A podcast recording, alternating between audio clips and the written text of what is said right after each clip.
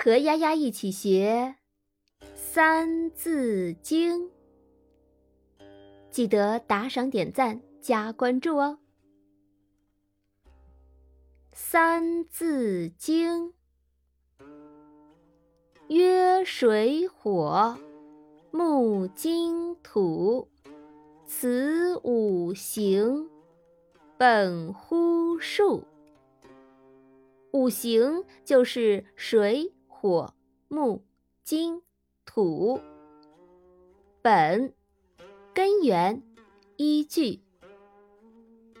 水火木金土是古人所说的五行。古人认为，天下的种种东西实在太复杂、太深奥了。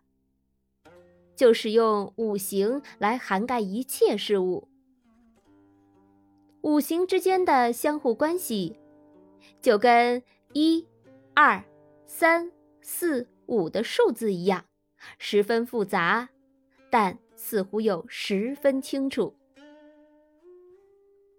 曰水火木金土，此五行。本乎数，和大家分享一则小故事。五行之说。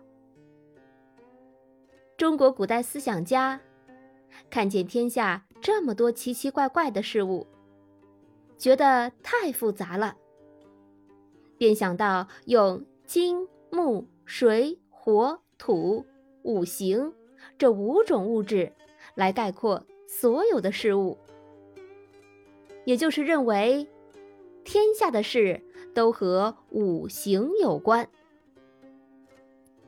当时有个叫邹衍的人，大力提倡五行之说。他认为，做天子的一定要拥有五行中的一德，这样地位才能稳固。五行中是一行克一行，等到一德衰了，就用另一德取代。所以有人说，皇帝得了土德，因此当了皇帝。他所代表的颜色就是黄色。后来，土德衰了。克土的木德兴起，就是夏朝的禹。中医学用五行相生相克的道理来说明病理现象，五行还被一些人利用来搞封建迷信。请你说一说，五行指的是哪五行呢？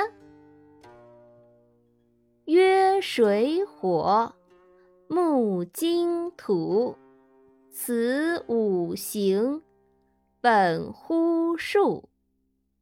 曰水火木金土，此五行，本乎数。曰水火木金土，此五行。本乎数。